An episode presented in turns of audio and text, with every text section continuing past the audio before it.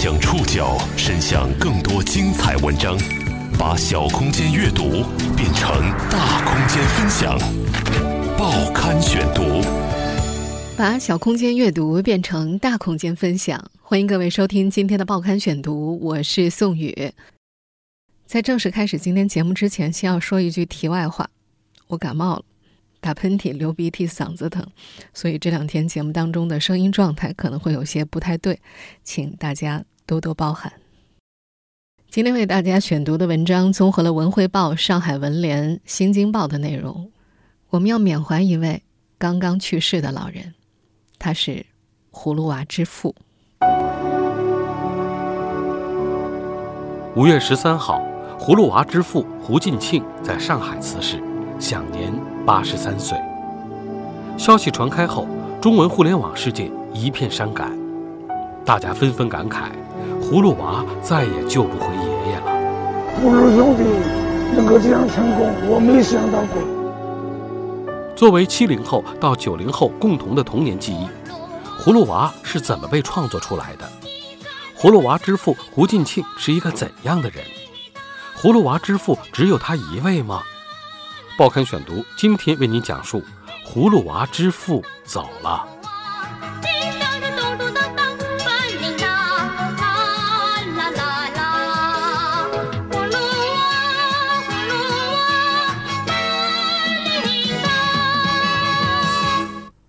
从七零后到九零后，很多人的童年记忆里都有这样一句台词：“就请放了我爷爷。”也有这么一首歌。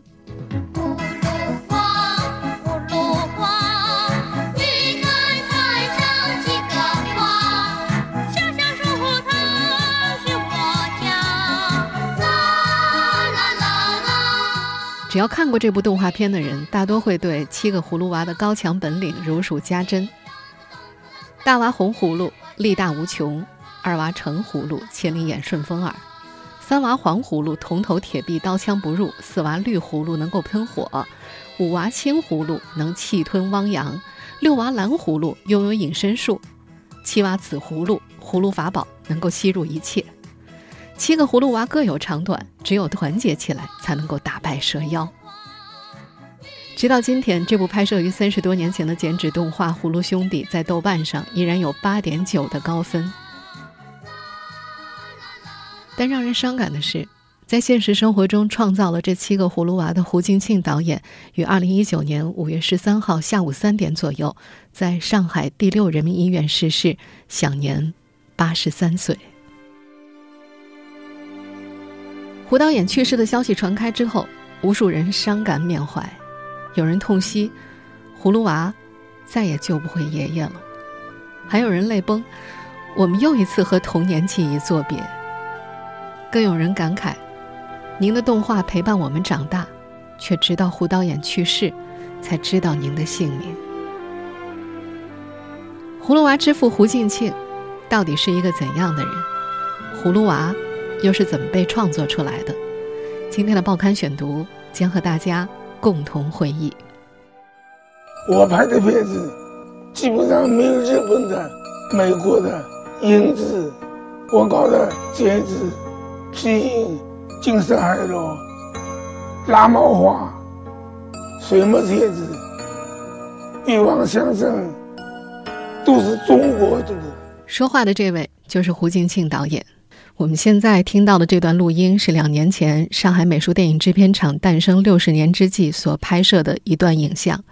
胡静庆接受采访，大家可以听出来，这位老人说话并不是特别清楚。那时候的老人家听力已经非常不好了，他需要依靠助听器和外界进行交流。胡静庆是江苏常州人，一九三六年出生在常州古巷青果巷。一九五零年，他考入苏州美专动画专业。一九五三年毕业于当时的北京电影学校，之后就进入了上海电影制片厂美术片组，开始从事动画艺术创作。他是创建和发展中国剪纸动画的杰出艺术家之一，也是上海美术电影制片厂的动画专家和大师。唐三藏、孙悟空、猪八戒和沙僧。我们这会儿听到的这段录音呢，出自中国第一部剪纸动画《猪八戒吃西瓜》。这个时候正好是六月天气，太阳当头，照得人马舌干唇焦。过了中午时分尚未吃饭，真是又饥又饿。这部动画的创作年份是一九五八年，那时的胡静庆还是个年轻人。他在中国动画创始人万古禅兄弟的指导下，参与了这部动画的制作。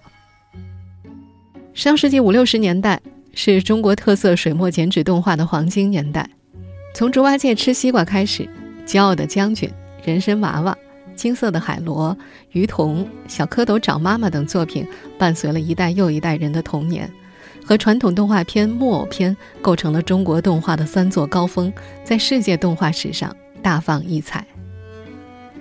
胡静庆最早是做动画设计出身的，动画片《骄傲的将军》《过猴山》当中都能够看到他绘制的精彩镜头。后来他被调入了剪纸片组，他带头利用手绘动画的理论和技法，完善了剪纸片的动作设计。扎实的动画基础和过人的表演天赋是他的两件制胜法宝。除此之外，在造型设计上，他也是一把好手。猪八戒吃西瓜之后，几乎。每一部万古禅导演的作品都是由胡静庆来进行设计造型的，从猴龟分树、济公斗蟋蟀、鱼童、人参娃娃，一直到金色的海螺，他的造型手法越来越纯熟。到了文革后期，他又率先尝试了柔性剪纸手法，直到开拓出了水墨拉毛的独特工艺，从而绘制成了水墨风格的剪纸片。上世纪八十年代以后。胡静静的创作风格愈发成熟，他创作的《淘气的金丝雀》《鹬蚌相争》《葫芦兄弟》屡获国内外动画大奖。就是鹬蚌相争那个鹬，一个头巾里面三十四片圆圈，所以它这个很柔和。国外这样的动画片没有，所以它这个很容易入围，很容易得奖。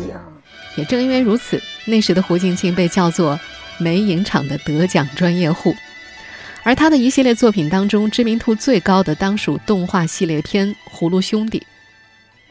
《葫芦兄弟》是中国第一部剪纸动画系列片，由他开始，剪纸片开始担当长篇叙事的任务，而不再是风格多样、短小精悍的艺术小品。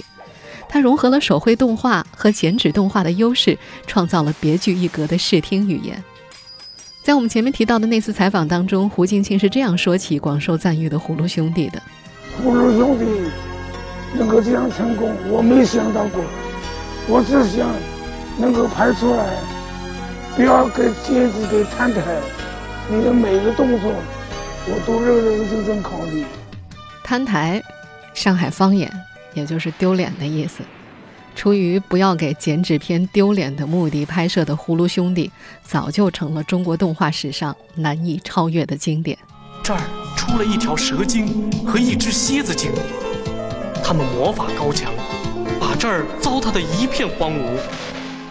到今天，三十多年过去了，葫芦娃依然没有过时，还在以表情包、流行语等各种形式存在于年轻人的生活当中。还有大量网友乐此不疲地为《葫芦兄弟》值得玩味的剧情做着各种神解读。有人戏称，葫芦娃们是中国动画史上第一个组团打怪的兄弟联盟。还有大批粉丝挥洒才情，对片中的形象进行再创作。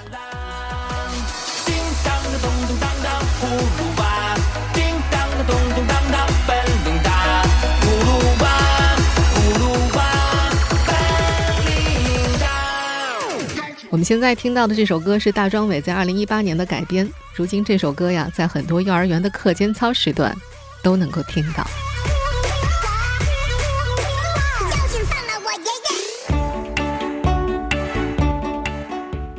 过去三十多年里，葫芦娃的形象一直活跃在网络文化和现实生活中，观众群从七零后、八零后、九零后一直渗透到零零后。他们在中国动画界的人气一点都不比孙悟空低。少有人知的是，葫芦兄弟的创意最早来源于迫不得已的偷工减料。报刊选读继续播出：葫芦娃之父走了。一九八四年的一天，上海美术电影制片厂的剪纸片导演胡进庆被厂领导们请到了办公室商讨系列剪纸片的拍摄事宜。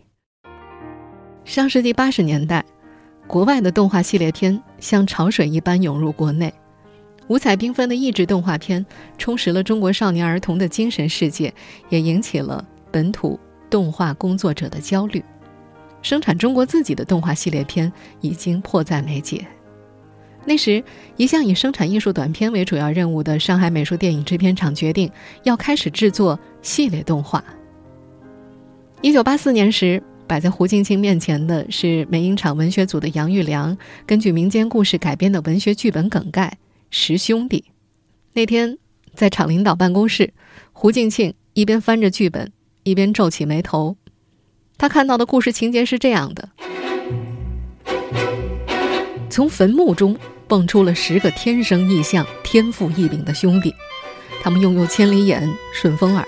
无穷神力、铜头铁骨、长腿、大足、大嘴、大眼等特异功能，兄弟们为了救民于水火，同地主、官员乃至皇帝展开了斗争。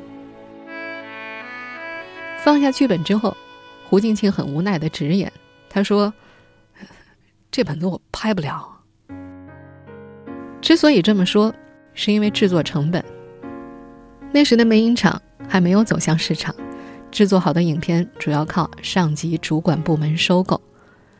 一九八九年一月一号，当时的广播电影电视部开始调整各类影片的收购价，其中剪纸片每本，每本也就是十分钟，由五万一调整为七万五。也就是说，在拍摄《葫芦兄弟》的一九八六年到一九八七年之间，剪纸片一帧画面的成本才三块多钱。在那时美影厂的三大片种——动画片、木偶片、剪纸片当中，剪纸片的制作成本、制作预算是最少的。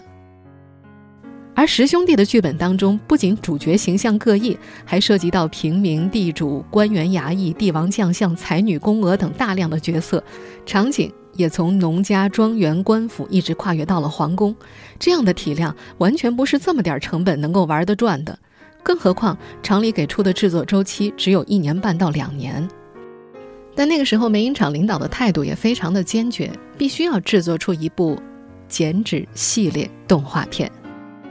胡静静想了想，给出了自己的意见。他说：“拍系列片可以，但剧本要改。具体怎么改的话，他需要时间去考虑。”就这样，他开始苦苦思索，怎么改才能既节省成本。又让戏出彩呢？首先要解决的就是角色的数量和形象问题。有一天，胡定庆灵光一闪，把十兄弟改成七兄弟，让七个兄弟都长成一个样子，并且都是小孩儿，让他们在不产生特殊形变的前提之下施展各种神通，岂不就很好吗？这样工作量就大大降低了。可是，这样的七个孪生兄弟从哪儿出生呢？从坟头蹦出来，太瘆人了。他翻来覆去的想，想着想着，思绪就飘到了葫芦上。葫芦，谐音福禄，在中国象征着吉祥神秘。神话传说中的各路神仙都会把葫芦当作法宝，俗语中也经常会说葫芦里卖的什么药。干脆就让七兄弟从葫芦里降生吧。一根藤上七朵花。七个葫芦，七个娃的创意就这么诞生了。主角的设定一明确，其他的问题自然迎刃而解。动画片中的反派被改成了蛇蝎二妖，故事中的场景全部都挪到了深山石洞中。这样一来，有了全新的创意，有了清晰的主线，又能够在有限的预算和周期之内完成拍摄，两全其美。葫芦娃的创意就这样诞生了。不过，虽然胡进庆被叫做“葫芦娃之父”，但这部动画片的诞生却是集体劳动的成果。葫芦娃形象的诞生还有一位功臣，他叫吴云初。报刊选读继续播出：“葫芦娃之父走了。”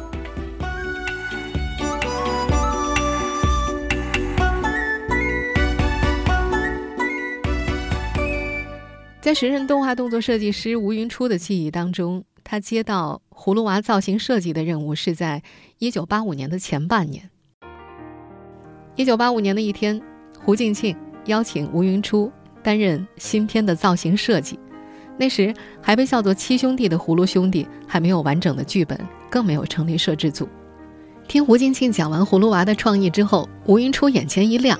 十多年的合作搭档，使他和胡静庆建立起了足够的默契。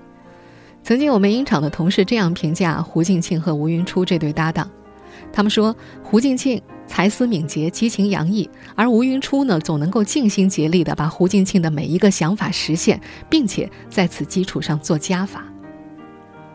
葫芦娃究竟应该长啥样呢？那时胡静庆的心里没有具体的构思，吴云初也只能先一点一点的尝试。他一开始想，既然是从葫芦里出来的，应该比较接地气。在他设计的第一稿葫芦娃造型当中，葫芦娃圆中带方的脸蛋和浓眉大眼透着一股虎劲儿，头上的双髻是小英雄的标配，衣服、鞋子上的葫芦造型和葫芦叶做的裙子可以表明它的属性。但是，第一稿出来之后，吴云初和胡静庆都不太满意。交换过意见之后，吴云初又拿出了几个不同的方案。虽然修改过后的造型效果好了不少，但是显然一时半会儿是拿不出定稿的。胡静庆又决定先按照对角色的设想起草分镜头，然后再和吴云初磋商定稿。搞造型设计不是一个一步到位的活，必须要花很长时间反复琢磨。与此同时呢，这两位动画大师那时手头上还有其他的活儿。根据胡静庆回忆，由于葫芦娃在系列片的第三集当中才出现，所以那时候他并没有按照顺序去绘制分镜头，而是率先绘制了第三集误入泥潭的画面分镜，而葫芦娃则在第九号镜头当中正式登场。开始绘制分镜头之后，胡静庆在吴云初建立的造型基础上，融合了他之前创作的鱼童、人参娃娃的特点。和吴云初两人反复磨合当中，他最终确定了七彩葫芦娃的创意，决定用红、橙、黄、绿、青、蓝、紫来区分葫芦七兄弟。除了颜色之外，葫芦兄弟的其他造型是一模一样的。这实际上是一个无奈的决定，资金太紧张，制作时间。也非常有限。在两个人磨合了几个月之后，葫芦娃的最终定稿形象终于确定了。胡静庆生前接受采访的时候曾经说过，葫芦娃的最终定稿会画成大家现在看到的那个样子，是因为他参考了观音菩萨旁边的善财童子的形象。但由于葫芦娃从年龄段来讲还处在调皮的孩子阶段。所以，在这个基础上，又让葫芦娃们赤着脚，这样可以让他们看起来野一点儿。到了1985年年底，葫芦兄弟摄制组终于正式成立。在胡静庆完成葫芦兄弟前几集的画面分镜之后，葫芦兄弟开始进入了 A、B 双组拍摄的阶段。也就是说，葫芦兄弟这部十三集的动画片是集体创作的成果，它的分镜头设计。造型设计和拍摄是以梯队式的方式进行的。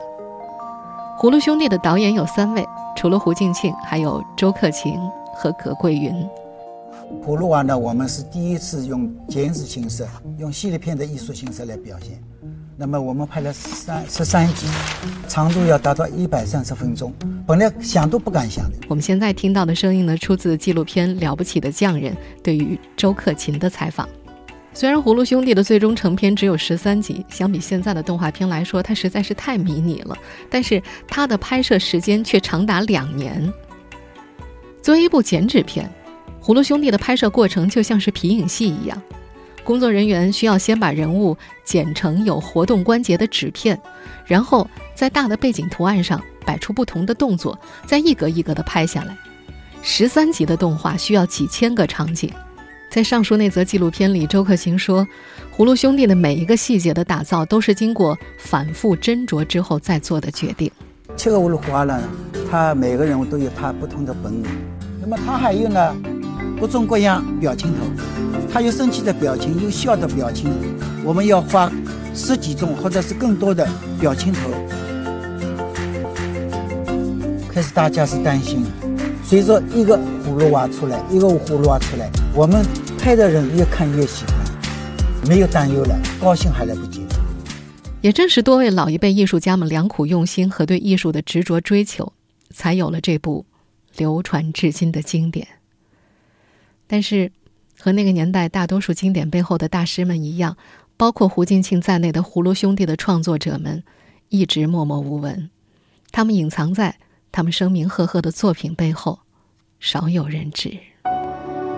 葫芦娃之父离世的消息传开，很多网友都十分伤感，大家纷纷向大师致敬，感谢他为自己的童年添彩，愿葫芦娃爷爷一路走好。